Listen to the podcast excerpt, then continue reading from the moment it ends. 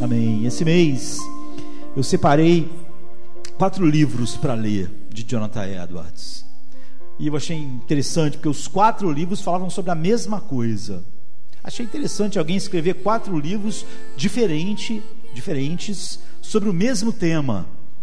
É para ver a importância que Jonathan Edwards deu ao tema. Ele escreveu quatro livros sobre o mesmo tema. Então eu resolvi ler, os quatro livros e ver porque ele escreveu quatro livros sobre o mesmo tema. Quero falar alguma coisa hoje é, a respeito disso. No livro de Deuteronômio, capítulo 30, a partir do verso 3, eu vou ler, diz assim: Então o Senhor teu Deus te fará voltar do teu cativeiro, e se compadecerá de ti, e tornará a juntar-te dentre todas as nações entre as quais te espalhou o Senhor teu Deus. Ainda que os teus desterrados estejam na extremidade do céu, desde ali te ajuntará o Senhor teu Deus e te tomará dali. E o Senhor teu Deus te trará a terra teus pais possuíram, e a possuirás, e te fará bem, e te multiplicará mais do que a teus pais. E o Senhor teu Deus circuncidará o teu coração e o coração da tua descendência, para que para amares ao Senhor teu Deus com todo o teu coração e com toda a tua alma, para que vivas. Então, Fixe esse último verso 6, né? E o Senhor teu Deus circuncidará o teu coração e o coração da tua descendência para amares ao Senhor teu Deus com todo o coração e com toda a tua alma, para que vivas. Se nós conhecemos o livro de Deuteronômio, o livro de Deuteronômio é uma série de sermões que Moisés pregou antes de morrer. Quando chegou perto de morrer, já haviam passado aqueles 40 anos.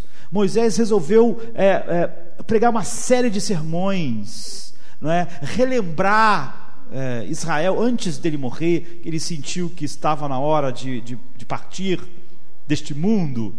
Ele, ele re, é, é, relembrou todas as coisas que eram é, fundamentais. E você sabe que quando a gente está morrendo e você resolve falar as, as últimas coisas, você não, não, não, não, é, não gasta tempo com aquilo que não é, é essencial. Você não fica é, é, divagando. Não é? Você começa e vai direto ao ponto. Você está morrendo. Você está no, no fim da caminhada. Então você só diz, quando está morrendo, imagine um homem igual Moisés, aquilo que você acha que é mais importante para as pessoas ouvirem antes de você morrer. E aqui você não está não só nesses sermões que são o final da vida de Moisés, você está no final deles. A gente está no capítulo 30 aqui, a gente está encerrando. Então aqui é o final de todos os sermões. E ele deixou então para o final a coisa mais importante, a coisa mais essencial, a mais crucial. E aqui ele nos dá uma solução para o que eu poderia chamar de o problema humano final. Há um problema final no ser humano, final. E é sobre isso que Moisés fala no fim dos seus sermões antes de morrer. A coisa mais importante. Então, qual é esse problema final do ser humano? Qual é a solução que Moisés é, mostra? Como nós temos isso e se nós não temos, como nós recebemos isso. Então, qual é o problema? Você vai ver que do, do verso 1 ao, ao 4, é, basicamente o livro de Deuteronômio é um livro maravilhoso de como a vida seria se nós, homens, vivêssemos uma vida de obediência à, à palavra de Deus uma vida maravilhosa. O livro de Deuteronômio nos mostra um projeto de, de, de, de vida, né, que é, é o céu, é o paraíso. Uma visão de integridade, de altruísmo, de alegria.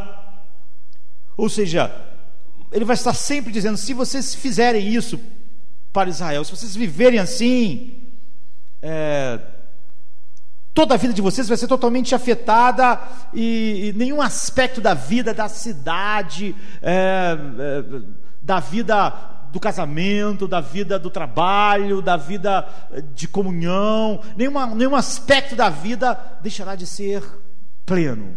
Maravilhoso, é a respeito disso. E Deus, apesar disso, fala repetidamente sobre essas bem-aventuranças. Essa será a sociedade abençoada. Essa será a vida que vocês vão ter. Mas em todo o livro de Deuteronômio, Deus sempre está dizendo: Mas se vocês não viverem segundo esta verdade, se essa verdade não guiar vocês, então é, a maldição cai sobre vocês. Se vocês forem guiados por uma vida sem integridade, uma vida de, de, de, uma vida em curvatos em si, ou seja, uma vida voltada para vocês mesmos, voltada para vocês mesmos, de egoísmo, de egocentrismo. Então vocês vão ser exilados, vão ser é, é, é, extirpados, vão ser cortados, vão ser tirados e vão ser banidos.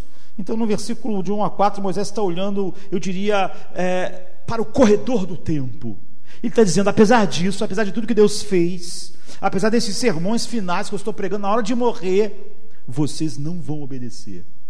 Vocês não vão viver assim. Vocês vão falhar completamente em obedecer a Deus.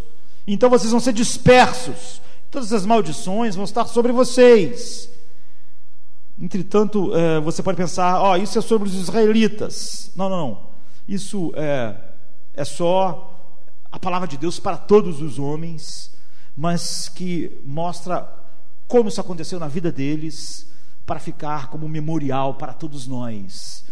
Houve um. É, um Estava lendo um livro que foi publicado em 2008, de Jacob Needman, que é um, um filósofo é, importante americano, já está é, é, velhinho, professor da Universidade são Francisco, e o, o nome do livro, ele é um filósofo, é Por que não podemos ser bons? É uma pergunta assim. Por que não podemos ser bons? E o ponto básico do livro é que ele aponta nesse livro que todo mundo escreve livro de como a gente devia viver. Ele diz: olha, os teóricos sociais estão escrevendo livros de como nós devíamos viver como a sociedade devia ser, como você devia viver em família, como você devia viver no colégio, como você devia no trabalho. Os, os, teóricos sociais estão escrevendo, há uma quantidade enorme de livros, ele diz, e não param de escrever. Mas não só isso, os terapeutas estão escrevendo livros. E qual é o tema do livro deles? Como a gente devia viver. Como o ser humano devia viver, como seria melhor. E os líderes políticos, eles estão escrevendo livros. E eles escrevem livros sobre como nós devíamos viver. E eles fazem discurso de como nós devíamos viver. Está todo mundo. Está todo mundo falando a mesma coisa. E a quantidade de livros é imensa. Mas todos esses livros falham num ponto. E tudo isso falha num ponto. Nós não podemos viver assim. Os livros, ele está dizendo, são inúteis. Porque na verdade são só uma repetição. Todos nós, ele diz, Jacob Niederman, é, todos nós já sabemos como temos que viver. Não é esse. Os livros estão errados. Estão errados em achar que esse é o problema. Por isso que o nome do livro dele é Por que não podemos ser bons? Por que não, não somos bons? Não conseguimos. Então ele diz: olha, os seres humanos sabem como viver a vida boa, a vida correta mas misteriosamente nós somos impotentes para viver assim. Nós sabemos o que, como o egoísmo destrói tudo, como o egocentrismo destrói tudo, como se nós fôssemos, pensássemos mais nos outros do que em nós mesmos, mais na nossa esposa do que em nós mesmos, mais nos nossos filhos. Então os casamentos não acabariam. Então, não, nós sabemos, cada livro que é lançado é inútil, cada terapeuta que escreve o próximo livro, cada cientista social que escreve o próximo livro, é inútil para nós, porque ele diz: o problema humano final é que nós já sabemos tudo isso. E até as pessoas que escrevem os livros, ele diz, elas escrevem os livros de como viver, de como ser isso, ser aquilo, de como a sociedade devia ser, mas vai ver a vida delas. Elas estão se separando do marido, estão se separando da sua esposa, estão com conflitos no trabalho. Elas que escreveram de como devia ser. Nós não podemos, esse é o problema final do ser humano, nós sabemos como viver, mas nós não podemos fazer. Você vê, até alguém que não é, incrível como há, há, cristãos que acham que o ser humano é livre e pode fazer realmente o que ele quer. Até quem não é assim. Até um filósofo pode escrever um livro e dizer: o problema não é esse. É inútil mais um livro de como você devia viver na sociedade, porque todo mundo já sabe. Há milhares de livros, todos falaram a mesma coisa. Nós sabemos desde o princípio como devemos viver, mas nós não conseguimos. Nós vivemos para nós mesmos, nós somos egoístas. Essa pessoa diz: não seja egoísta, seja é, pense mais no outro. Aí amanhã ela larga. O escritor larga a esposa dele porque estava apaixonado por outra pessoa. Totalmente egoísta, egoísta com os filhos, egoísta com todo mundo. Vive em paz, porque você tem que viver em paz. Aí aqui na universidade ele está em guerra com outro, é, com outro acadêmico, por posição, por orgulho por reconhecimento. É inútil, ele diz. As pessoas que escrevem os livros são exatamente iguais a todos nós. E esse é o problema da raça humana. Beck Papert, que é uma conferencista famosa, está viva ainda, está com 70 anos. E há um livro dela chamado A Esperança Tem Suas Razões. E algum tempo atrás ela estava auditando um curso de psicologia de aconselhamento na Universidade de Harvard. Então ela assistiu várias. É, é, ficou um tempo né, assistindo vários trabalhos na área lá, porque ela estava auditando esse curso lá em Harvard. E ela estava ouvindo então uma aula de um grande estudo de um caso de um jovem que é, odiava sua mãe, mas ele não sabia. A vida dele estava toda destruída e cheia de problemas, e é, professor estava dando aula de como é, o terapeuta, não é, é, como ajudaram ele a perceber que todos os problemas da vida dele, todas as coisas, toda aquela amargura que gerou todos aqueles problemas, é, era porque ele odiava a mãe, odiava profundamente a mãe. Tudo vinha disso. Foi o que a terapia chegou depois de vários.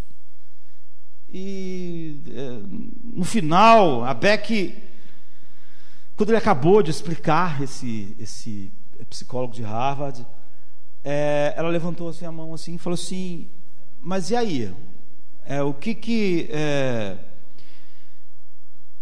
como a terapia vai ajudar ele a perdoar a mãe dele? Aí eu, ele disse: Não, a gente não faz isso. A gente só vai descobrir, ajudou ele a descobrir a razão dessa amargura toda que é o ódio pela mãe dele. Aí disse que começou a levantar várias mãos, as pessoas fazendo perguntas, e ele disse assim: Vocês estão pedindo muito de nós. Afinal, nós só mostramos o que estava acontecendo nas entranhas dele. E é tudo que nós podemos fazer. Não é? E continua assim: ouça, se vocês estão procurando um coração que saiba perdoar, nós não sabemos dar isso ao ser humano. Nós não sabemos. Nós não temos nada para fazer. Nós só podemos dizer que ele odeia a mãe dele. Como ele pode ter um coração perdoador, um coração novo, um coração diferente, um coração indulgente? Nós não sabemos. Ninguém pode dar isso a ele. Vocês estão pedindo da gente o que ele não pode fazer. O que ele fez foi ver, ajudar ele a ver qual era o problema. Acabou. Você, é aquilo que o Niliman estava dizendo: todo mundo sabe qual é o problema. E ele mesmo é que está admitindo, não é? Há um psiquiatra em Harvard, até outro dia mencionei ele, Robert Coles. Na verdade é neuropsiquiatra. E agora ele é professor emérito de, de, de Harvard, porque ele está velhinho, está com 82 anos. E ele tem a quantidade de livros assim tão grande, é incrível, porque ele viveu muito e parece que ele escrevia livro todo ano, assim. E ele disse que ele é uma pessoa insuportável. Ele é uma pessoa insuportável. Ele mesmo está admitindo. Quando a pessoa admite que é insuportável, ela deve ser mesmo. Ele diz que ele é desagradável e é hostil. Então ele diz que fez anos e anos terapia para descobrir é, é, por que ele era desagradável e hostil. E ele chegou depois de anos fazendo isso à conclusão de por que ele é desagradável e hostil. E ele disse que agora ele é desagradável e hostil. Só que ele sabe por quê. Só isso. E ele é neuropsiquiatra de Harvard. Então é isso que Jacob Niederman está dizendo. Nosso maior problema não é que nós não sabemos o que fazer. Não é que nós não sabemos que somos hostis, insuportáveis e egoístas. Nós podemos escrever livros para as outras pessoas. Nós podemos. A questão é, e é o título do livro dele, por que não podemos ser bons? Por que não, não somos bons? Por que não? Se nós sabemos. Que fator gravitacional final é esse que nós temos? Que nós somos, é, vivemos uma vida destrutiva, apesar de sabermos o, qual é o problema? E mais gente fica perdendo tempo escrevendo mais livros de qual é o problema da sociedade. Todo mundo sabe. Qual é o problema dos, dos relacionamentos? Todo mundo sabe qual é o problema. Mas nós continuamos fazendo as mesmas coisas. Então, esse é o problema final do ser humano. A segunda coisa, olha como é incrível. A Bíblia diz que isso é um dom de Deus, a solução para isso. Diz assim: o Senhor Deus circuncidará o teu coração e o coração da tua descendência. Lembra aquilo que o, o psicólogo de Harvard disse que, olha, o que vocês querem? Que a gente dê um coração que, que perdoador para o rapaz? Nós só, a gente só pode mostrar que ele odeia a mãe dele. Agora, não pode dar um coração para ele que perdoa. Quem pode? A Bíblia diz: O Senhor teu Deus circuncidará o teu coração e o coração da tua descendência, para amares ao Senhor teu Deus com todo o coração e com toda a tua alma, para que vivas. Você vê, isso não é algo que você possa fazer.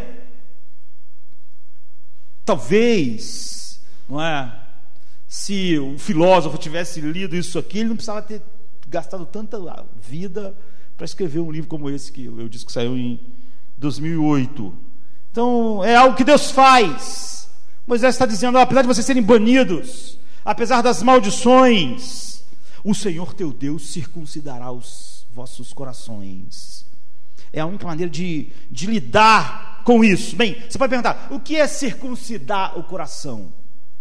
Ah, Para a gente entender isso, a gente tem que entender duas coisas: o que é o que a Bíblia quer dizer por coração e o que, o que é circuncisão. O que é circuncisão é, significava para que essas duas coisas façam é, sentido. Na maior parte das vezes, quando a gente fala coração, as pessoas dizem: não, não, peraí, isso eu já sei o que, que é. Coração é a sede dos nossos sentimentos, quanto à mente, né, dos pensamentos. Não é? O coração é a fonte das emoções, dos sentimentos, ao contrário da, da mente, que é a fonte dos nossos pensamentos. E, de acordo com a Bíblia, isso está totalmente errado. Essa definição é, é, totalmente, apesar de ser isso que a nossa cultura é, diz e que às vezes na igreja a gente é, reproduz, a Bíblia nunca usa a palavra coração dessa maneira, como a gente usa normalmente. Na Bíblia, coração é o assento, é o alicerce é, de todo eu atuante, é o alicerce de tudo que o eu faz de toda a atuação do eu em meio uh, ao seu mundo. Dele sai tudo, assim, do coração. Ele é a base de tudo. Não dos sentimentos, é de tudo. Diz assim, por exemplo, Provérbios 4, 23, sobre tudo que deve guardar, guarda o teu coração, porque dele procedem as fontes da vida. Tem nada na vida que não nasceu lá, que não é ancorado, não, é? não tem nada do seu eu atuante que não flua do seu coração. O coração controla, não as suas emoções só, ele controla, mas ele controla teus pensamentos, tuas ações, tuas escolhas, ele controla tudo. Ele, ele é a fonte de tudo, de, de, de tudo. E porque a Bíblia diz, é, é, é, descreve, dá essa anatomia do coração como alicerce é, do eu atuante, porque a Bíblia diz que ele, na verdade, é o alicerce e o assento é, daquilo que é fundamental em você. As coisas que você mais espera, as coisas que você mais acredita, as coisas para qual você olha para viver, é o coração que determina essas coisas. As coisas que você é, diz, olha, se eu tivesse isso, minha vida seria maravilhosa. Se eu tivesse aquilo, é, minha vida ia ter significado. Se eu conseguir aquilo, minha vida vai ter valor. qualquer que seja a coisa para a qual você olha e diz: olha, isso ia me dar significado, isso ia me dar alegria, isso ia me dar valor, isso ia me dar dignidade, isso ia me dar salvação, isso ia justificar a minha vida. A Bíblia diz: é o coração, é ele que decide. Então você vê, é, aqui é, nós, tem tantas pessoas diferentes. É, aquilo que dá mais alegria a você não é aquilo que dá mais alegria a você. Por que não? Não é? Porque a coisa que mais dá alegria a um de vocês não é a coisa que dá mais alegria a outro. Porque aquilo que mais amedronta você não é aquilo que mais amedronta você. Porque aquilo que mais causa ansiedade em você não é aquilo que mais causa ansiedade é, na outra pessoa. Porque essas emoções, medo, alegria, ansiedade, elas estão fluindo dos seus compromissos fundamentais, que é o seu coração estabeleceu. E eles não são iguais. Mas o coração teu, o teu e o teu não estabeleceu o seu alicerce nas mesmas coisas. Quando as coisas nas quais o teu coração estabeleceu o alicerce, a fonte da sua vida estão ameaçadas, você sente mais ansiedade. O outro, como está com a base em outra coisa, aquilo não é a coisa que mais gera ansiedade nele, nem alegria, nem medo, nem essas coisas. Porque todos esses sentimentos são é, é, é, é forjados pelos seus compromissos mais fundamentais da sua vida. E isso acaba é, é, exatamente porque esses compromissos fundamentais geram todos esses sentimentos, eles controlam suas decisões. Você sempre vai decidir baseado naquilo é, que você acha mais valioso, ou aquilo que você teme mais, ou aquilo que gera mais ansiedade, e isso controla os seus pensamentos. Você está pensando sempre em quê? Naquilo que você mais ama, naquilo que você mais quer, naquilo que você mais anseia, naquilo que vai fazer você mais feliz. Você vê, o coração controla o pensamento, porque ele controla os sentimentos, porque ele controla é, é, o alicerce desses compromissos finais. Então ele controla a nossa imaginação. Nós sempre que podemos imaginar, nós estamos imaginando as coisas mais importantes para nós. Provavelmente não é a mesma coisa que cada um aqui imagina. Por quê? Por, por causa disso. Por causa desses fundamentos. Então o coração é o lugar onde é decidido em torno de que a sua vida gira. Em órbita de que você existe. Para você não ser um, um astro errante então ele decide o que é mais emocionante, decide o que capta a sua imaginação, a sua atenção, o que você mais ama, o que você acha mais bonito, atraente. Qualquer que sejam essas coisas, é, que são diferentes para cada pessoa, isso dá forma a tudo que você faz, aos seus, seus atos, às suas escolhas, por que, que alguém, eu estava falando aqui que o cara escreve um livro, depois o cara vai e abandona a esposa dele para ficar. Por que, que ele fez isso? Ele quer ser feliz. O coração dele estabeleceu coisas e, e compromissos que o eu atuante dele acaba agindo em torno daquilo. Então, o que é um coração circuncidado? Agora que nós já sabemos o que é um coração. A circuncisão era um ritual que os judeus faziam, ordenados por Deus, começando com Abraão, não é? De obedecer à aliança de Deus. Era uma marca da aliança. Era um corte, né? Era a circunstância estava em, é, é, em você se comprometer a obedecer o Deus da aliança em tudo. Então, o que é um coração é, circuncidado? É óbvio que não é algo físico. Né? A circuncisão era física. Mas você vê, eles estão falando não a circuncisão do prepúcio, mas do, do coração. É uma metáfora. Mas de quê? É uma maneira de Moisés dizer é, que não basta apenas você obedecer a Deus que você deve, como a circuncisão externa faz, ou fazia, ou pelo menos o compromisso era assumido. Não basta obedecer a Deus apenas é, externamente. Vocês veem, a circuncisão é, é, é, é representa o, o externo, o físico do comprometimento com Deus. Era uma marca disso.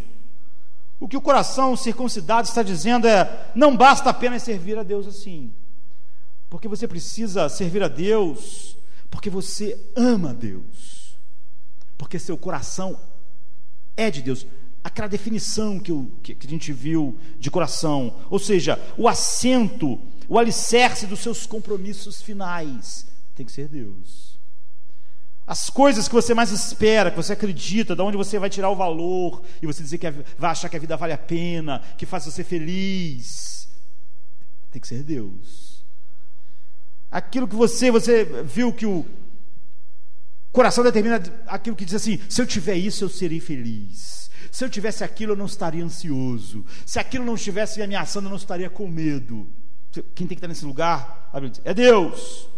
Porque o coração é o lugar onde você decide, não é em torno do que tudo gira. Então, um velho puritano dizia: Olha, a grandeza do ser de Deus exige um amor que não pode ser a resposta de uma demanda simplesmente. A grandeza do ser de Deus requer um amor que não pode ser a resposta de uma exigência somente. O que significa isso? O que nós fazemos com a nossa solidão? Quando eu falo solidão, não estou falando de ir para o meio do mato, ficar lá, não. Não, não. Você está no ponto de ônibus, aí o ônibus demora, atrasa, você fica lá parado, tem a fazer, não é? Assim, toda vez que você está numa situação em que você é, é, está numa posição em que é, você está sozinho e aquilo que vem instintivamente na sua mente. Isso fala sobre o seu é, coração, desejar, planejar. O que você gosta mais de ler instintivamente, não é? O que é, você faz ou vem na sua mente sem ter que ter um porquê, é só porque você gosta. Não é, é por outra razão, mas só porque aquilo é algo que vai de encontro àquilo que você mais é, deseja. E aí que está o seu coração. Essas são as coisas que o seu coração define. Quais são essas coisas? Vamos lá. é? Cada um aqui pode pensar, alguém do sexo oposto, carreira, dinheiro. A questão é, mas qual é a melhor coisa no mundo? Qual é a coisa maior no universo? Qual é a coisa mais linda? Qual é a coisa mais digna? Qual é a maior coisa que existe? É Deus. Ah, mas nossos corações não se fixam nisso. Os medos, anseios, felicidade, alegria, significado, não estão fluindo disso.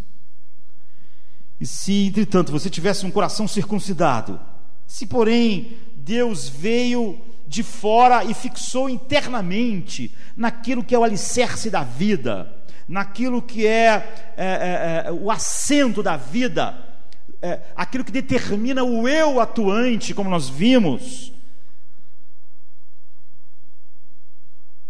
que são as, os, os compromissos finais, se a coisa que mais é, é, a coisa mais linda do mundo e a coisa que você de, devia fazer fosse a coisa que você quer fazer.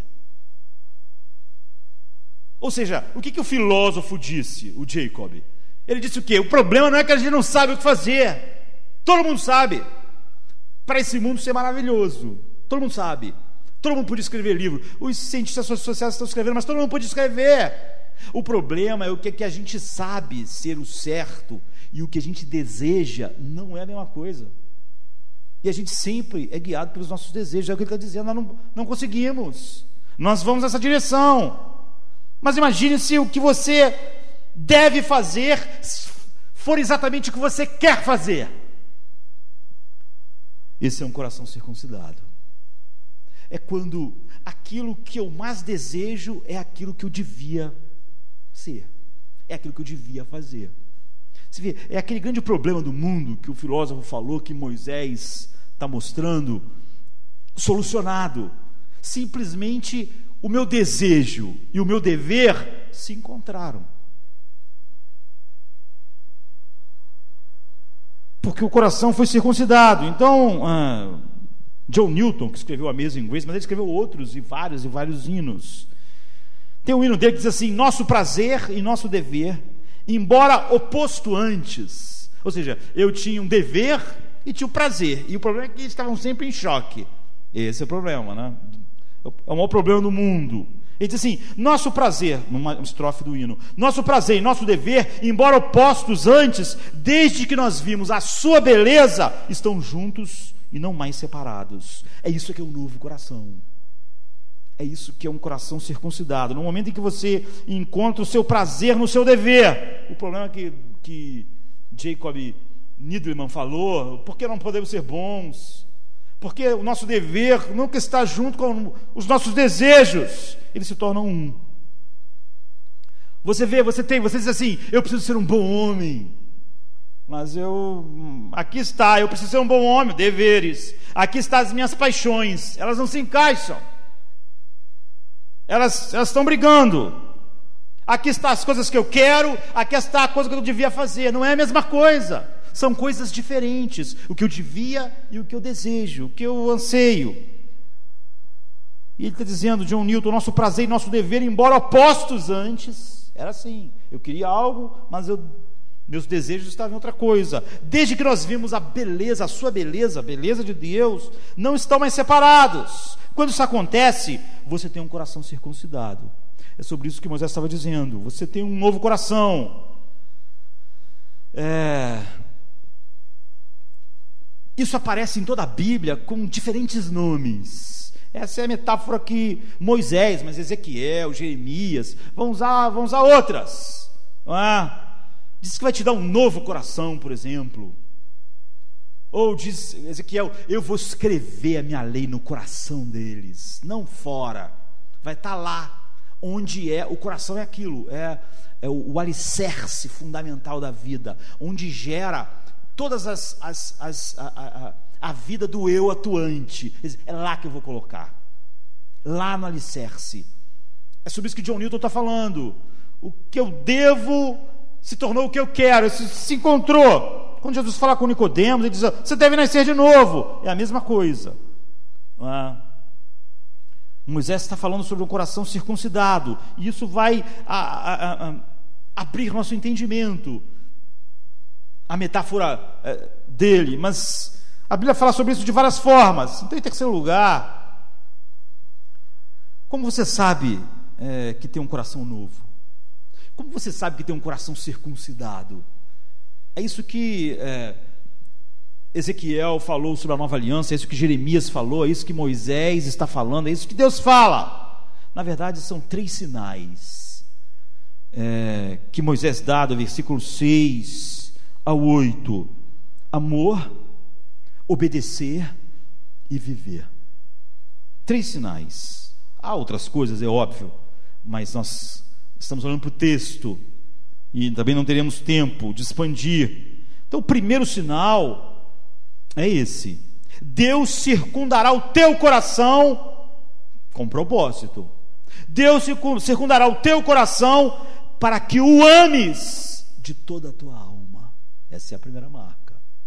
Esse é o primeiro, essa é a primeira marca do fato de Deus ter circuncidado o coração. Porque foi para isso que ele fez isso. Não tem nada a ver com é, vai fazer isso para você não ir para o inferno. Ele circuncidará o seu coração para que o ames de toda a sua alma. Bem, o primeiro sinal de um coração é, é, é, mudado não é a mudança de conhecimento religioso que você tem. Não é você ter entendido as doutrinas, dizer, eu acho que é verdade. É verdade, isso tudo é verdade, acredito ou acreditar na história. Olha, houve um homem de Nazaré chamado Jesus que morreu na cruz. Primeiro sinal de um coração mudado não é a mudança da quantidade de conhecimento religioso, mas a qualidade de consciência espiritual no homem. A conversão, o novo nascimento, o novo coração, não é uma mudança de conhecimento religioso. Alguém pode viver anos, conhecer tudo e ter um coração circuncidado. É uma nova qualidade de consciência espiritual. Sempre que é falado a respeito disso, a Bíblia gosta de usar a linguagem sensorial. Para enfatizar isso, por exemplo, Deuteronômio 29, verso 13 e 4. Deuteronômio 29, eu falei, Deuteronômio é uma série de sermões que Moisés pregou quando ele está morrendo. Nós estamos no capítulo 30. Um capítulo anterior só ele diz assim: Vocês viram grandes coisas. Os olhos de vocês viram milagres, sinais e grandes maravilhas no deserto. Então por que isso não teve nenhum efeito na vida de vocês? Vocês viram? Aí ele diz assim, no outro versículo 4: Porém, não vos tem dado o Senhor um coração para entender, nem olhos para ver, nem ouvidos para ouvir, até o dia de hoje. Vocês viram, vocês viram a nuvem, vocês viram o, o, brilho da glória de Deus na nuvem à noite, vocês viram a nuvem de dia, vocês viram a, o maná, vocês viram tudo isso, vocês viram sinais inacreditáveis, mas Deus não deu a vocês um coração, olhos para ver, ouvidos para ouvir, um coração para entender. Que isso significa para nós. Você conhece a doutrina, você conhece a afirmação verdadeira. Deus é maravilhoso, Deus é a coisa mais preciosa, Deus é lindo, Deus é amor. Jesus morreu na cruz. Você ouve, você conhece a santidade de Deus, a justiça de Deus, o amor de Deus. Você vê essas coisas como os, os, os, os israelitas viram aquelas coisas incríveis. Era inegável, eles sabiam. Mas o que ele está dizendo é o seguinte: mas vocês não receberam um coração para, para é, entender, nem ouvidos para ouvir, nem olhos para ver. Então vocês conhecem, mas vocês jamais experimentaram. Jonathan Edwards costumava dizer que é, é como se você soubesse com certeza que o mel é doce. Ele usa essa, essa metáfora. Você sabe, então você, você pode escrever sobre o mel doce, você pode falar sobre quanto o mel é doce, como é maravilhoso, como as abelhas produzem o mel. Você pode ser o cara que escreva um livro sobre o mel. Mas ele disse: Isso é um tipo de conhecimento. Mas uma coisa muito diferente é conhecer o mel quando você bota o mel na boca e você sente que o mel é doce. É disso que Moisés está falando. Vocês não receberam um coração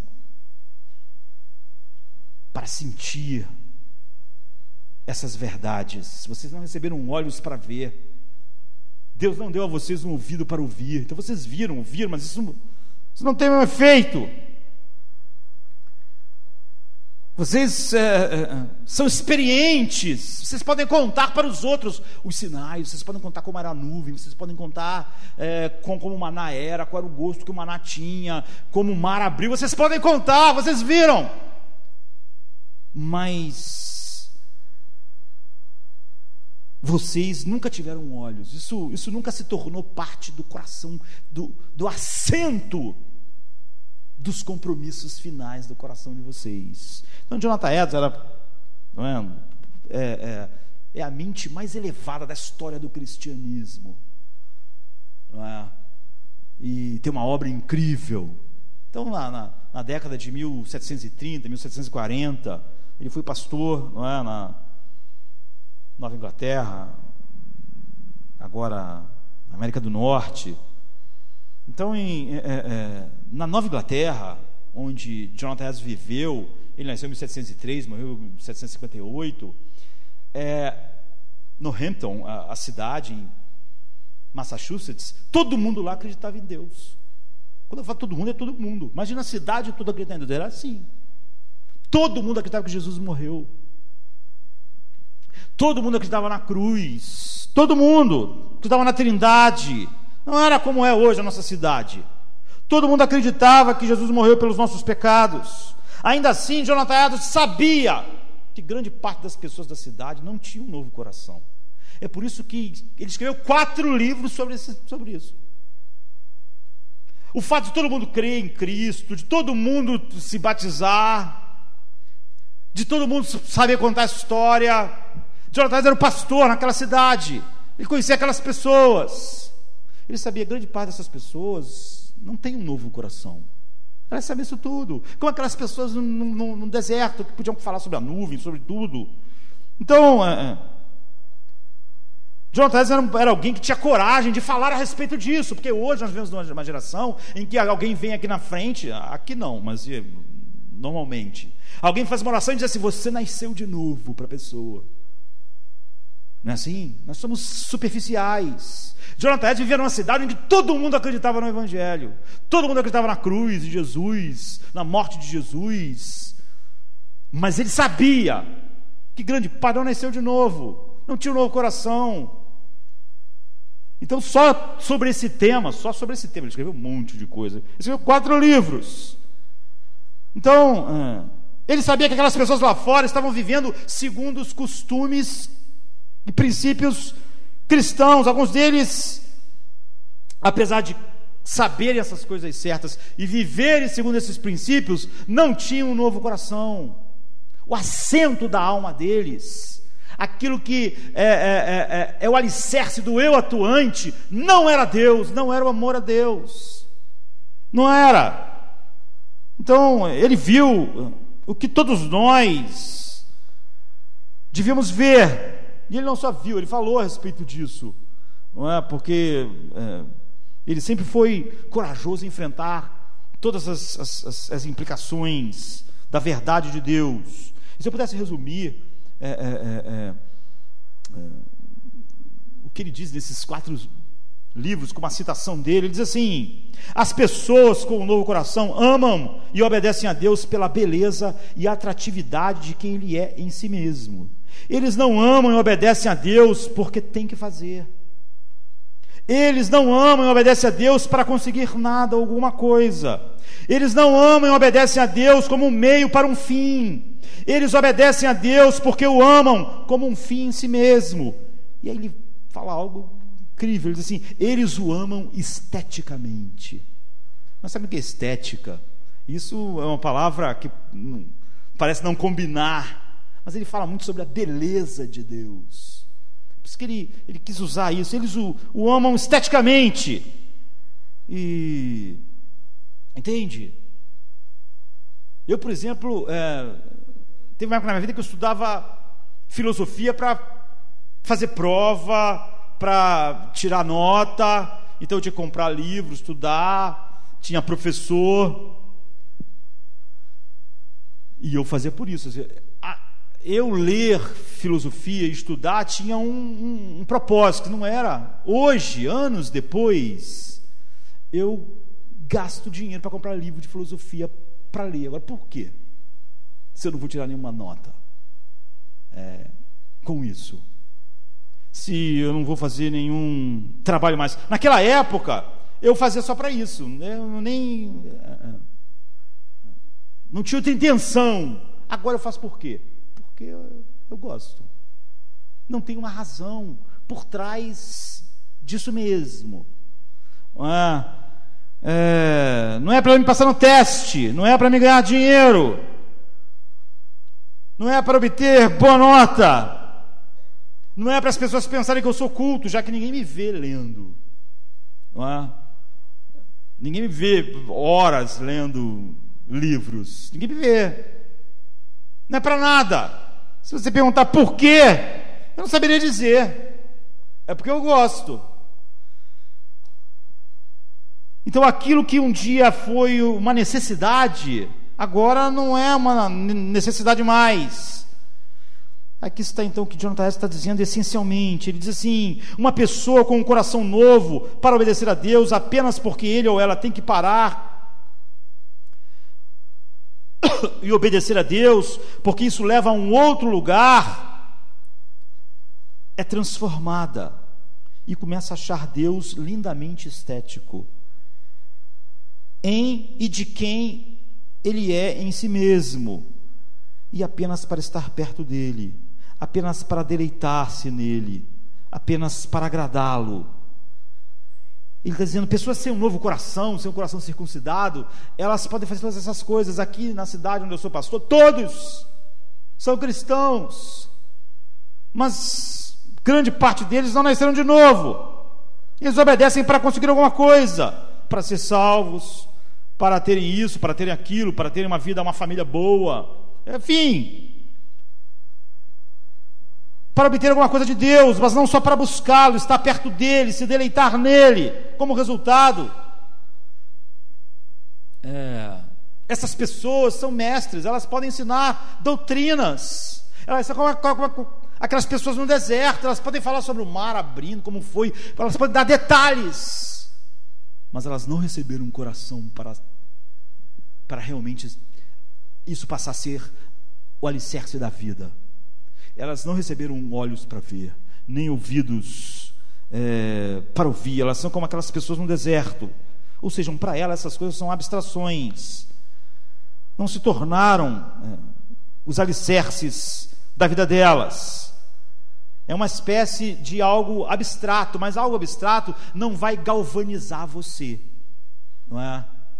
Então as coisas continuam é, é, é, é me afetando. Eu não sou galvanizado, né? As coisas elas vão continuar me, me afetando como me afetavam antes. O que me deixava tenso vai deixar como deixava antes. O que me dá medo, o que me dá significado, o que me dá porque os alicerces da vida, do coração, o alicerce do eu atuante ainda está em, no mesmo lugar. Em segundo lugar, a segunda marca do coração circuncidado é que isso muda a sua vida. Veja o impulso de todo, de, de todo o texto. Você não obedece a Deus para obter um novo coração. Um novo coração não é resultado da obediência.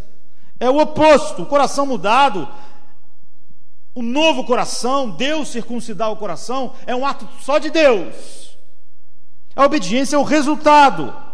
Para não ficar só em Jonathan Edwards, Agostinho falou a respeito disso. Ele fala sobre o que significa amar a Deus.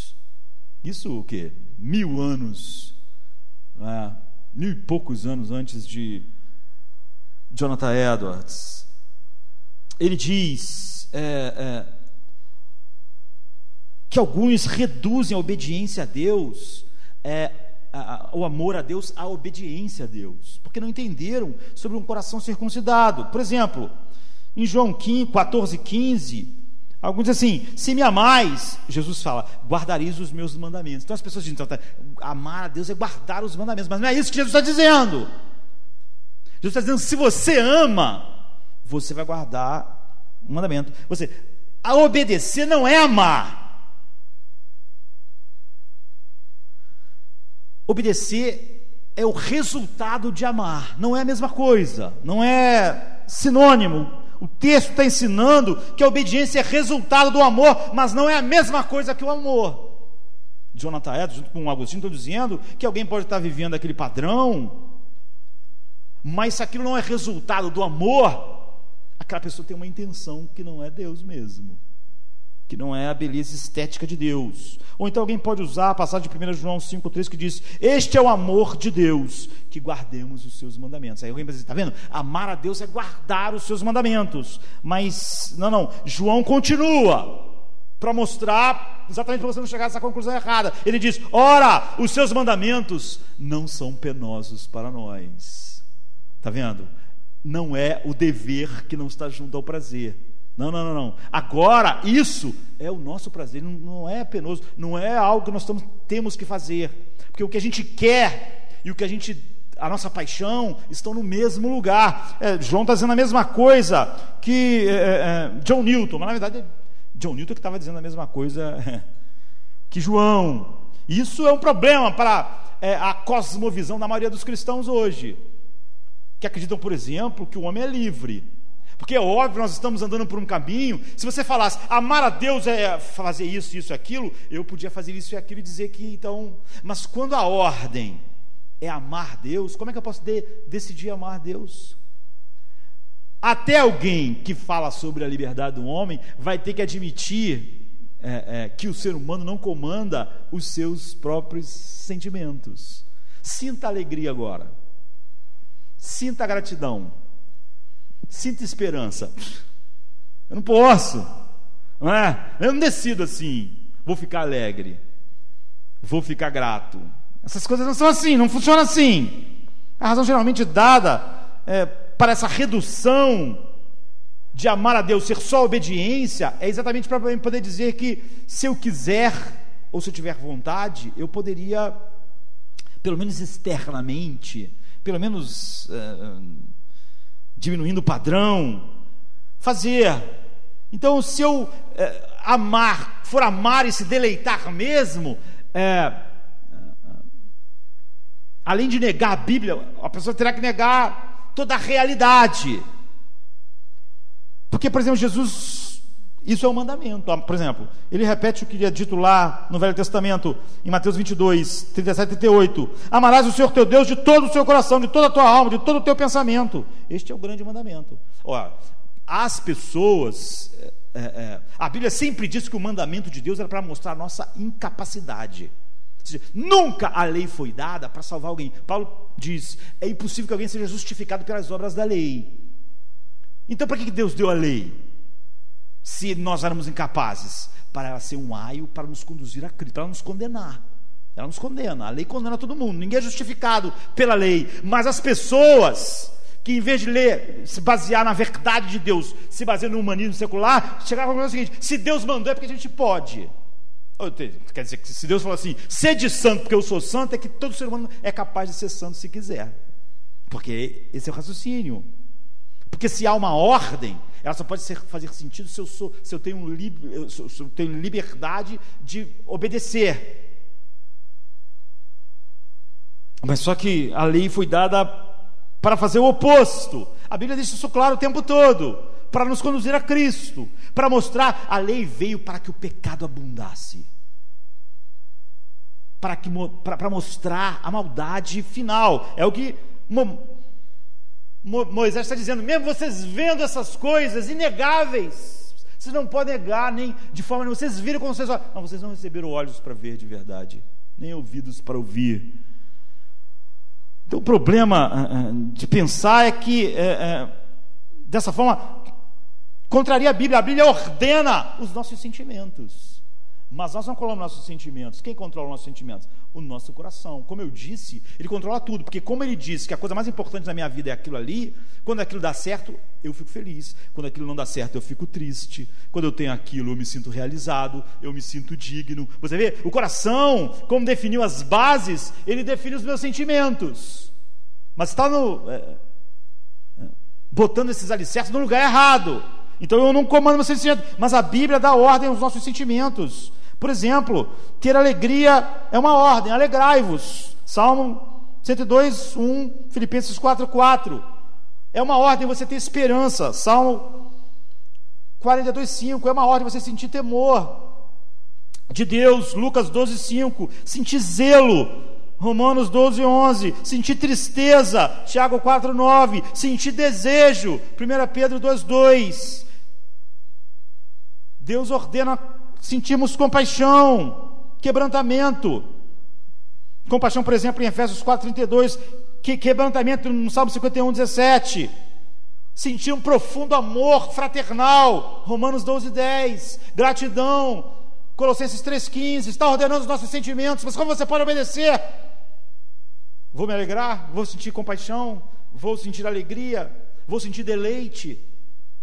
Ou seja, fazer alguma coisa meio que externamente, meio não perfeitamente, o que não, não tem nada a ver com a lei, já que a lei exige um padrão perfeito, mas eu ainda podia achar, mas aqui. Então, sem dúvida, isso é ofensivo às pessoas que negam os efeitos mortais do pecado original e acreditam é, em coisas como livre-arbítrio. Como grande parte dos cristãos creem com o mundo. Mas para aqueles que creem que o pecado original trouxe essa horrível dureza do coração, que até um filósofo do mundo pode dizer: olha, o problema nosso não é saber como viver. O problema nosso é que nós não conseguimos viver assim. Todos nós sabemos como viver em paz, como ser amar, que devemos ser amáveis, altruístas, pensar no outro. Mas não somos assim. Não conseguimos, porque o nosso dever e o nosso desejo não estão juntos. E nós acabamos fazendo o que nós desejamos fazer. Nós somos escravos dos nossos desejos. Nós sempre fazemos o que queremos fazer de verdade, mas nós sempre queremos fazer aquilo que é, é, é a base do nosso coração determinou como alicerce da vida e sempre é algo destrutivo. Isso é um filósofo não cristão. Então não é surpreendente que os mandamentos de Deus sejam dirigidos a pessoas que não possam cumpri-los, e eles foram para deixar isso evidente para nós. No entanto, você não pode cumprir, mas é responsável e é culpado por não poder cumprir. Por quê? Porque você não pode, porque isso é o efeito do pecado. Você não pode usar o efeito do seu crime como uma desculpa para o crime. Imagine se um cara pedisse ao tribunal, ele matasse o pai e a mãe. Até o pai e a mãe. Imagine se ele fosse lá no tribunal e apelasse que a, o juiz per, é, soltasse ele porque ele é um órfão. É? Ou seja, ele é órfão porque matou o pai e a mãe. Como é que isso pode surtir algum. ah, alguma liberação da justiça sobre ele. Você não pode sentir o que você sente por causa do pecado. É uma consequência. Então é diferente se Deus, Jonathan em outro, outro livro so- sobre outro assunto, fala bastante a respeito disso, né? É, se Deus mandasse a gente voar, era algo. Nós nunca voamos, não temos asas, não fomos feitos para voar. Mas o problema é que nós foi dado a nós a capacidade, todo, todo o maquinário moral, a mente, a razão. É por isso que nós, seres humanos, como esse, esse é, filósofo, Jacob, ele diz: Nós sabemos como viver, nós sabemos o que devemos fazer, mas a gente não faz. A gente tem asas, nós ganhamos todo o equipamento moral para saber o que é bom o que é mal, mas nós não conseguimos, porque não podemos ser bons. É o livro dele. Não podemos. A corrupção moral que nos incapacita não isenta nenhum de nós da responsabilidade. Moisés disse assim naquele texto que eu estava dizendo: chamou Moisés a todo Israel e disse-lhes: Tendes visto tudo que o Senhor fez na terra do Egito, porém o Senhor não vos deu coração para entender, nem olhos para ver, nem ouvidos para ouvir, até o dia de hoje. Mas, no entanto, ele diz no versículo 9: Mas vocês têm que cumprir as palavras dessa aliança, ou a maldição vai estar sobre vocês. Somos responsáveis pela incapacidade, porque incapacidade é um efeito da nossa rebelião, e você não pode usar o efeito da sua maldade como é, é, é, algo que vai te atenuar o seu próprio crime. Então Agostinho definiu, há mais de 2.600, é, há 1.600 anos atrás, né? ele diz: Eu chamo amor de Deus de movimento da alma em direção ao gozo de Deus por amor a Ele mesmo. Então você vê, diferente de todas as outras definições, lá ele coloca a afeição pelo próprio Deus. Não é a obediência, é a afeição, é daí que surge.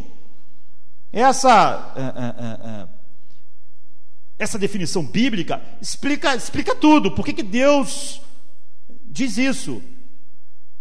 Porque o coração assim ele pode sentir. Ele sente. O Salmo 37,4: Agrada-te do Senhor. Você vê, se agradar é um sentimento. E está dando uma, uma, ordem aqui. E ele satisfará os desejos do teu coração. Que agora, esse coração, o alicerce do eu atuante dele, é o próprio Deus, as fontes da vida. Como Provérbios diz. Ou Filipenses 4,4: Alegrai-vos do Senhor. Ou como suspira a costa, no Salmo 42. Assim a minha alma suspira. Não estou fazendo o que eu, porque eu devo. Minha alma tem fome de ti tem sede. Eu sinto isso, isso me domina. O Salmo 63, 1, 3, ó oh Deus, tu és o meu Deus forte, eu te busco e desejo ansiosamente, a minha alma tem sede de ti, o meu corpo te almeja, como um homem sedento no deserto. Assim eu te contemplo. Ou então o Salmo 43, 4, então irei ao altar de Deus, o Deus que é a minha grande alegria. Está vendo? É esse coração, é aquilo que John Newton falou: o coração e o dever se juntou. Então, Agostinho, é, é, é, falando sobre esse movimento da alma, amor, ele, ele dá uma definição entre várias, assim. Mas o que eu amo quando eu amo meu Deus? Não o cântico suave e harmonioso, não a fragrância das flores, dos perfumes, das especiarias, não o maná ou o mel, não aqueles membros que o corpo tem prazer em abraçar. Não são essas coisas que eu amo quando eu amo meu Deus.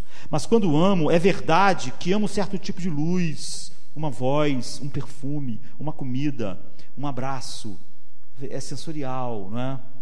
Mas essas são coisas do tipo que amo no meu interior quando minha alma se banha na luz que não é limitada por espaço, quando ouve o som que nunca acaba, está vendo? Ouvidos para ouvir. Quando ouve o som que nunca acaba, quando sente a fragrância que o vento não pode dissipar, quando prova do alimento que nunca acaba, quando se prende num abraço que nunca mais é separado pela satisfação do desejo. Isso é o que eu amo quando eu amo meu Deus. Não há dúvida de que o amor como esse produzirá o quê? O querer e o fazer. Isso é o coração circuncidado. Quando esse deleite interior em Deus está ausente, tudo que o exterior faz é como um sino que retine, como barulho, É o que, ao contrário do que as pessoas dizem, Paulo diz, não é assim? Olha, se eu desse meu corpo para queimar, a pessoa diz, isso é amor, porque amor é fazer algo. Ele está dizendo, não, não, se eu der o meu corpo para queimar, se eu der todo o meu dinheiro, se eu fizer tudo isso, mas não tiver amor, se isso, o que eu estou fazendo não flui das bases da vida onde o eu atuante age, isso não tem valor nenhum. Isso é zero. Isso é como um sino batendo. Então você não obedece para obter o coração mudado. O coração mudado não é o resultado da obediência, é o oposto. Jonathan Edson expande isso até dizer: olha, pode até os sentimentos que não fluem desse coração que se deleita em Deus, mesmo os mais nobres são pecado. Por exemplo, ele usa a gratidão. Ele diz assim: a verdadeira gratidão a Deus por sua bondade, quem está dizendo é Jonathan Edwards, para conosco resulta de um alicerce lançado antes, de um alicerce que está lá em Deus. Amar a Deus por aquilo que Ele é em si mesmo, enquanto a gratidão natural não possui esse alicerce antecedente. As inspirações graciosas de afeição para com Deus, pela bondade recebida, por cada chuva, comida, filho, né, essas coisas todas, sempre precedem de um estoque de amor já acumulado no coração, estabelecido primeiramente sobre outro fundamento, a saber, a própria excelência de Deus. Então, as aspirações graciosas, as que são verdadeiras, da verdadeira afeição a Deus, é a gratidão, o amor para com Deus, pela bondade recebida, sempre precedem, desculpa, sempre procedem de um estoque de amor que foi acumulado não por causa de qualquer outra coisa, de um estoque de amor já acumulado no coração e estabelecido como o alicerce. Primeiro, sobre outro fundamento, a saber, a própria excelência. Em outras palavras, a gratidão que agrada a Deus é primeiro a coisa, é, um deleite em Deus e nunca num benefício de Deus. É o que Jonathan Edwards está dizendo. Embora é óbvio que você deva ser grato pelos benefícios de Deus, mas ela nunca tem isso como alicerce. Então a verdadeira gratidão precisa estar fundamentada em algo que vem antes, que é o alicerce da vida, e não em qualquer outra coisa. Se isso não for alicerce da nossa gratidão, ele está dizendo: a gratidão que você experimenta é a mesma que você experimentaria sem o Espírito Santo, porque o homem natural também, quando recebe coisas boas de alguém, se sente grato tem nada de novo nisso, não tem nada de coração circuncidado nisso. Nesse caso, essa tua gratidão é totalmente desagradável a Deus, mesmo a Ele, por qualquer motivo. Você não seria honrado, ele diz, se alguém te agradecesse e fosse grato a você só por causa do que você tem, mas não por causa da sua pessoa. Isso não geraria nenhuma honra em você. Não importa o quão grata essa pessoa fosse a você e o quanto ela demonstrasse a gratidão, se você soubesse que é por causa das coisas que você dá e não por causa de você, você acharia horrível. E é o que Deus acha, e é o que Deus vê. Se seu caráter e personalidade não me atraíssem e não me causassem alegria, então eu te ofenderia, não é? Dizendo, olha, se nós não somos cativados por essa personalidade final de Deus, não recebemos é, é, igual Agostinho falou, que eu amo quando amo meu Deus. Se não recebemos um coração para amar, ouvidos para ouvir e olhos para ver, você não passa de, mesmo quando você é grato porque Deus te deu algo, você é uma prostituta da pior espécie. É isso que a Bíblia, por exemplo, diz quando Tiago critica os motivos da oração do povo de Deus. Em Tiago 4, 3 a 4. Ele diz: Pedis e não recebeis, porque pedis mal, para esbanjares em vossos prazeres, infiéis ou adúlteros. Não compreendeis que a amizade do mundo é inimiga de Deus? Tiago está chamando todo mundo de adúltero. Quando pede assim, está falando sobre as pessoas que oram. Mas ele está dizendo o seguinte: olha, vocês oram, mas para que Deus dê a vocês, é como uma mulher que quer o dinheiro do marido para gastar com o amante. É assim que é a oração de vocês, adúlteros. Vocês ainda queriam que Deus. É, é, é, são gratos quando acham que receberam algo de Deus para gastar com o amante de vocês. Era como se uma mulher fosse grata ao marido por botar dinheiro na conta dela para ela pagar o amante para ir para um motel, ou para dar presente para o seu amante. Tiago diz assim: a oração, porque não teve essas bases anteriores. Então, Jonathan diz: mesmo a gratidão que você sente pela morte de Cristo pode ser uma, um pecado diante de Deus, por causa das bases dessa gratidão. A maior parte das vezes, quando os crentes acreditam, a, agradecem a Deus por mandar Jesus para morrer por eles, é apelado ao valor que nós temos. Olha como Deus te valorizou, olha como você é importante. Oh, olha só, aí você, caramba, é verdade, né?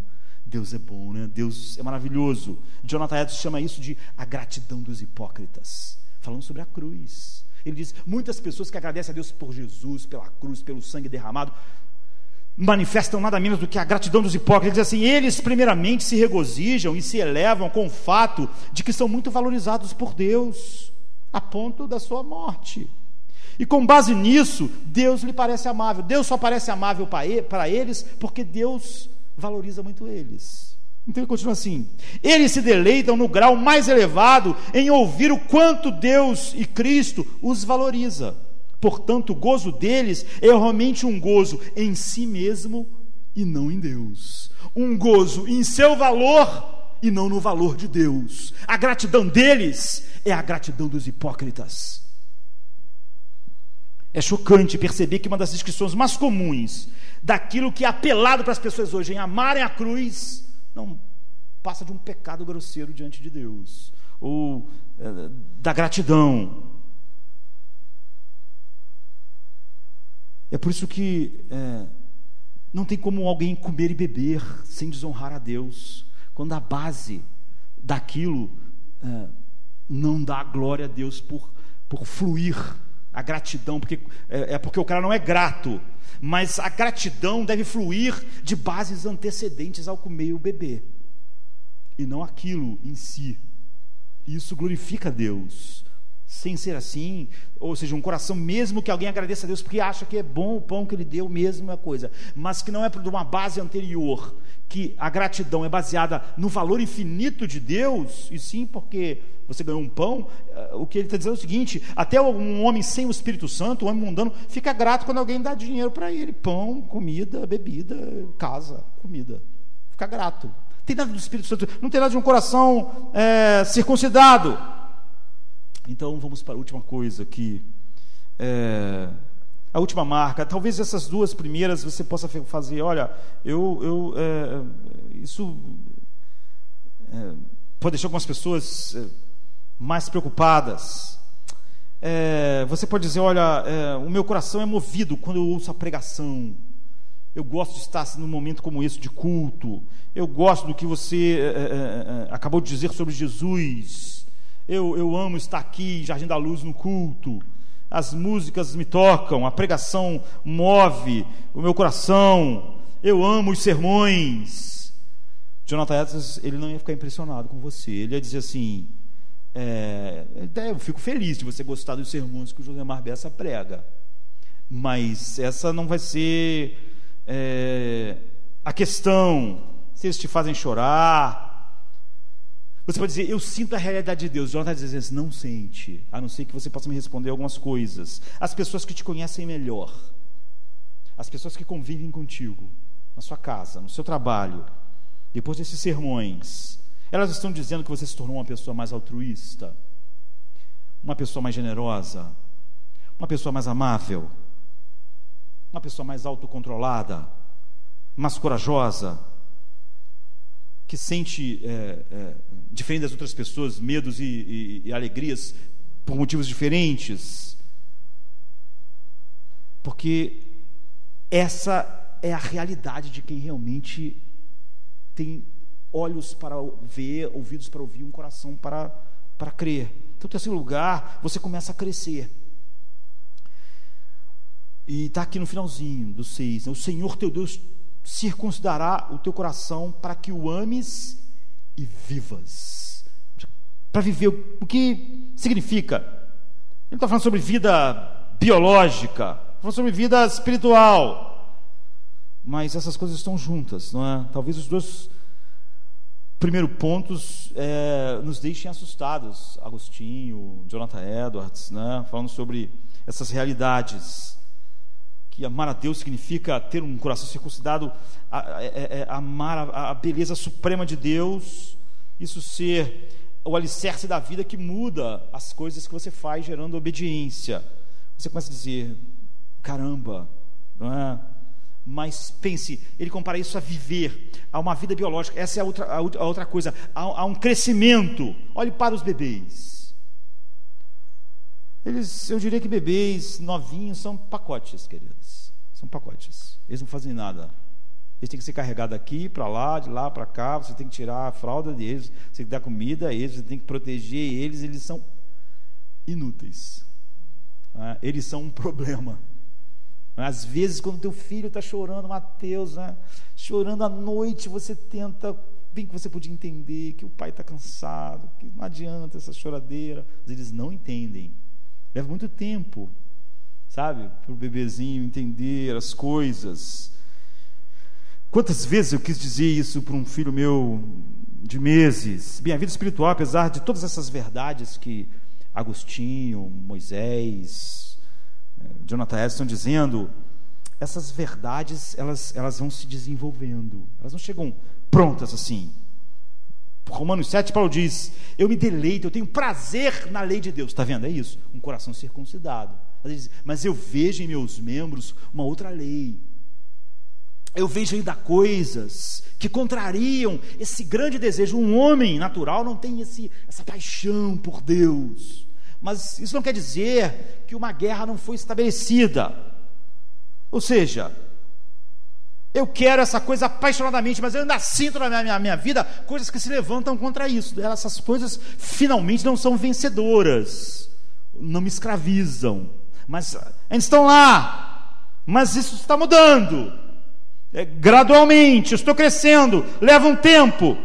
Ou seja, há um crescimento orgânico e não mecânico. Há uma maneira de você crescer mecanicamente.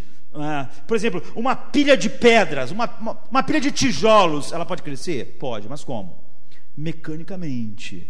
Eu vou botando mais tijolo, mais tijolo na pilha, algo externo e ela vai crescendo, ela vai crescendo, vai crescendo, vai ficar enorme. Você pode fazer a pilha do tamanho que você quiser.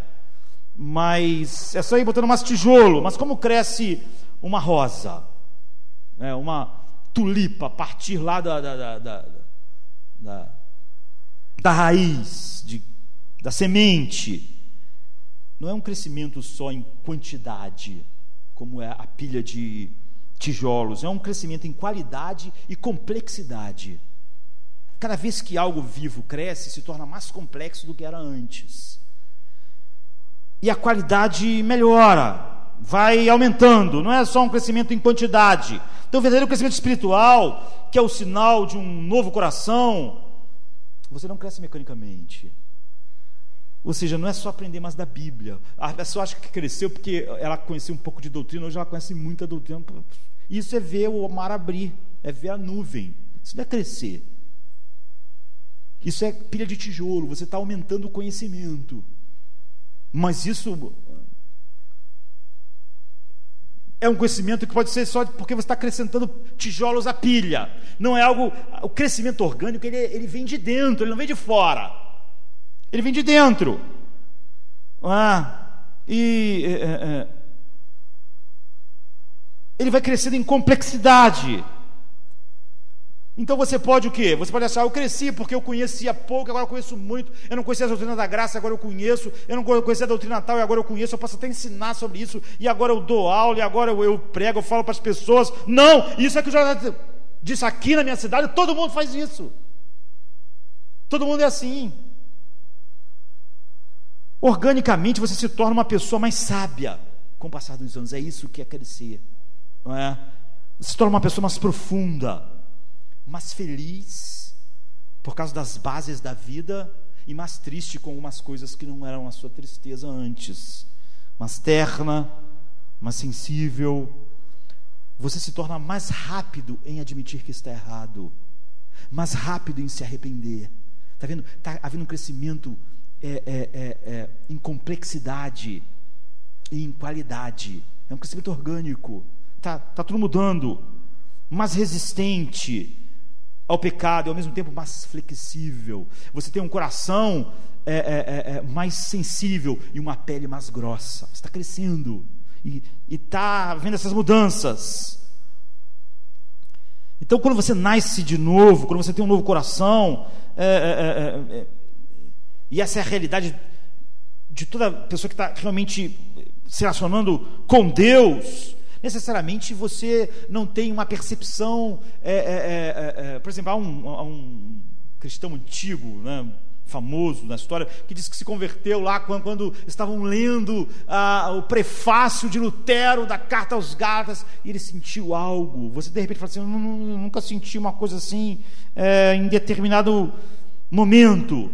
Assim, esse começo pode ter começado muito pequeno, é? como, como é um bebê, está vivo mas ainda é um pacote, sim. Mas não vai ficar um pacote. É inexorável a vida. Ela cresce. Ela cresce em qualidade. Ela cresce em diversidade. Então você tem um coração circuncidado, um coração novo. Agora, se alguém disser assim, pastor, eu queria ter, o que eu faço? Eu queria ter um coração assim. É engraçado isso. Outro dia alguém me perguntou, eu devia orar, pastor, me dê um coração, um novo coração. Eu disse: Isso não é uma oração adequada, não é? Porque é, não vem desse modo. Como é que Deus garantiu um coração novo para nós?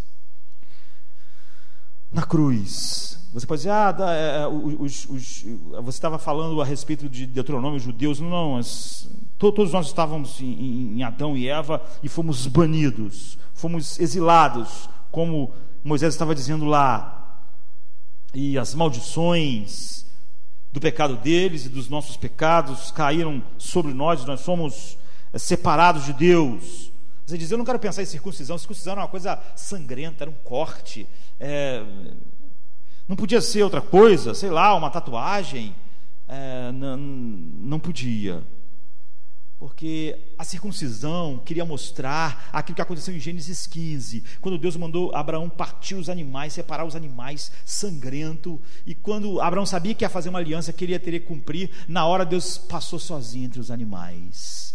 Mas Deus falou assim: você vai carregar a marca do corte, da separação. Mas Deus passou sozinho, ou seja, Deus assumiu que aqueles que ele é, é, colocou amor em Cristo não iam cumprir. E pela aliança, uma aliança quando é quebrada, todas as maldições da aliança devem cair sobre quem quebra a aliança. Mas Deus falou: Eu vou passar por mim vou passar por vocês. Por você, Abraão, e pela sua descendência. Vou passar. E as maldições vão cair sobre mim. E a, a, a circuncisão era a marca disso. A circuncisão era a marca da, da, da obediência a Deus, da fidelidade, a marca externa, e de quando você não obedece como, como ao corte, como você é cortado. É uma dramatização da maldição, daquilo que aconteceu lá, dos animais partidos, das vísceras. O pecado sempre separa, quando, até na nossa relação. Quando você mente para alguém, você fica mais separado dela. Quando você engana as pessoas, você fica separado dela. Você tem que continuar enganando, você tem que continuar escondendo mentindo. O pecado isola. E a punição para o pecado, a, a, a punição final, a maldição, é o desterro, é o exílio. É, por isso que Paulo diz: nós nascemos separados da vida de Deus. O inferno é a separação final, é o exílio final. Então, como Deus nos dá um novo coração? É óbvio que nenhum ser humano sente necessidade de um novo coração na cruz, séculos depois daquilo que aconteceu, naquela tarde escura onde os animais estavam partidos e Deus passou sozinho, Jesus estava lá, como nós celebramos agora a Páscoa, com a coroa de espinhos na cruz, com a lança que o perfurou. O que estava acontecendo? Era a marca que a circuncisão simbolizava, era aquilo que os animais partidos, ele foi partido. Nós simbolizamos isso a cada vez que tomamos a ceia. Isaías diz: Mas ele foi traspassado pelas nossas iniquidades, ele foi esmagado pelas nossas iniquidades. O castigo que nos traz a paz estava sobre ele, pelas suas feridas nós fomos sarados, porque ele foi cortado da terra dos vivos. Agora, é, é, só agora você pode entender o que Colossenses 2, 11, 12 diz. Paulo diz assim, que é a mesma coisa que Moisés está dizendo, que Jonathan Edwards disse, que Agostinho disse, enfim, no qual também estáis circuncidados, com a circuncisão não feita por mão no despojo do corpo dos pecados da carne, mas pela circuncisão de Cristo, sepultados com ele no batismo, nele também ressuscitaste pela fé no poder de Deus que o restou dentre os mortos. Você vê o que? É? Todos nós fomos circuncidados nele, porque ele sofreu corte. Aquilo que é, é, a maldição da aliança dizia que tinha que acontecer e que a circuncisão simbolizava, agora a verdadeira circuncisão aconteceu. A maldição caiu, ele experimentou. Ele estava recebendo o que nós, malditos, merecíamos. Na porta do Éden, na entrada do Éden, o que, que Deus colocou lá, queridos? Uma espada flamejante, que é o que? A justiça de Deus é a espada que, que nos parte, que nos separa, como aqueles animais foram separados. Então, não tinha como voltar a não ser passando pela espada, a justiça que não vai nos cortar. O que Jesus fez é que ele foi em direção à espada. Ele foi cortado da terra dos vivos.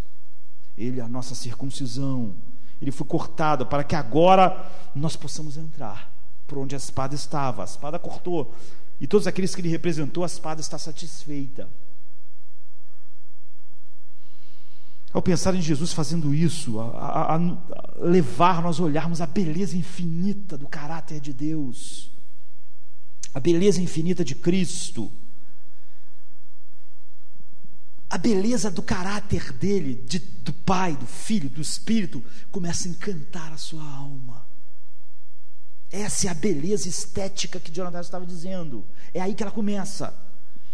E você, é, é, é, se você simplesmente pede a Deus que Ele te dê um novo coração por causa de alguma razão, para que alguém não vá para você não vá para o inferno, ou para que porque você sabe que isso é certo e, e a, aquelas doutrinas estão certas, é algo contrário a toda essa verdade. O fato é que a Bíblia diz que Deus te dá olhos para ver essa beleza de Jesus partido, do caráter infinito de Deus Santo, da beleza, da glória, da graça de Deus. E isso passa a ser o fundamento do seu coração. Aquilo que gera todos os outros sentimentos, aquilo que é a base atuante do eu. É aí que começa. Eu, a gente viu que o, o coração é é, é, é, a, é aquilo que é o alicerce daquelas coisas fundamentais que geram o que? As ações, os atos, os desejos, os prazeres, os sentimentos. Então você vê o que John Newton falou: nosso prazer e nosso dever, embora opostos antes, desde que vimos sua beleza, agora estão juntos e nunca mais separados. No verso seguinte, que eu não tinha mencionado, ele diz como isso acontece. Ele diz assim: para ver cumprida, por ver a lei cumprida em Cristo, e ouvir sua voz de graça soberana. Isso muda um escravo em um filho e muda o nosso dever em nossa escolha. A beleza de Cristo. Você não seria movido a Deus, exceto se Deus não te der ouvidos, olhos e coração para enxergar essa beleza final dele na, na face de Cristo. Em Jesus indo em direção à espada, em Jesus sendo cortado. É aí que começa. Então, quando o homem diz, igual o apóstolo Paulo, que ele quer mais, é porque ele já tem um novo coração.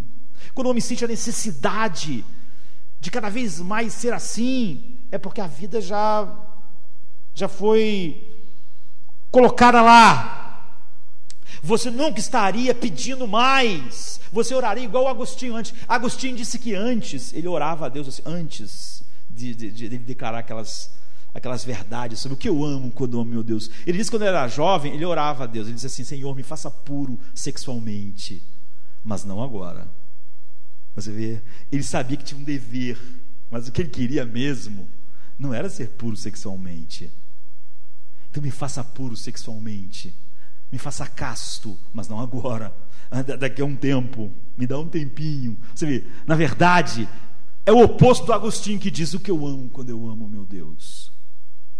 É um abraço que não é um abraço. É um abraço que nunca mais pode ser solto. Então, se você já tem essa nova vida, ela vai crescer. Ela não começa é, é, enorme, mas ela está lá. É uma realidade. E é ela que faz você desejar mais. Quando alguém deseja mais, é porque é, já foi feito, já foi feito. Ninguém deseja nascer. Você não desejou nascer nesse mundo, você nasceu aqui. Nessa realidade também. Não é? Porque você não pode desejar nascer, você não pode desejar antes de existir. É? Então, se ele começa a mover em nós, e é por isso que Jonathan escreveu quatro livros sobre isso. Porque coração circuncidado é a solução do problema do mundo. Mesmo um homem como Jacob Needman podia dizer: chega de livros para dizendo o que a gente deve fazer, todos nós sabemos. Ou mesmo o, o, o neuropsiquiatra importante de Harvard pode dizer: Eu sei que eu sou, mas e, e aí? Ou outro pode dizer: Você acha o quê? A gente só fez o garoto saber que ele odiava a mãe dele. Você achou que a gente podia dar um coração a ele para perdoar a mãe, para amar a mãe dele? Nós não podemos. Nós só podemos dizer qual é o seu dever. Mas não podemos fazer nada. Não podemos fazer nada. É sobre isso que Moisés pregou quando ia morrer sobre a coisa mais importante do mundo tão importante que Jonathan Edwards, numa cidade em que todo mundo era cristão, em que todo mundo acreditava em Cristo, escreveu quatro livros, pregou uma série enorme de sermões sobre isso. Porque esses são os fundamentos da vida. E é por isso que a Bíblia diz que você deve guardar o seu coração, porque dele procedem as saídas da vida. Vamos ficar de pé. Vamos orar. Come to me, you weary one.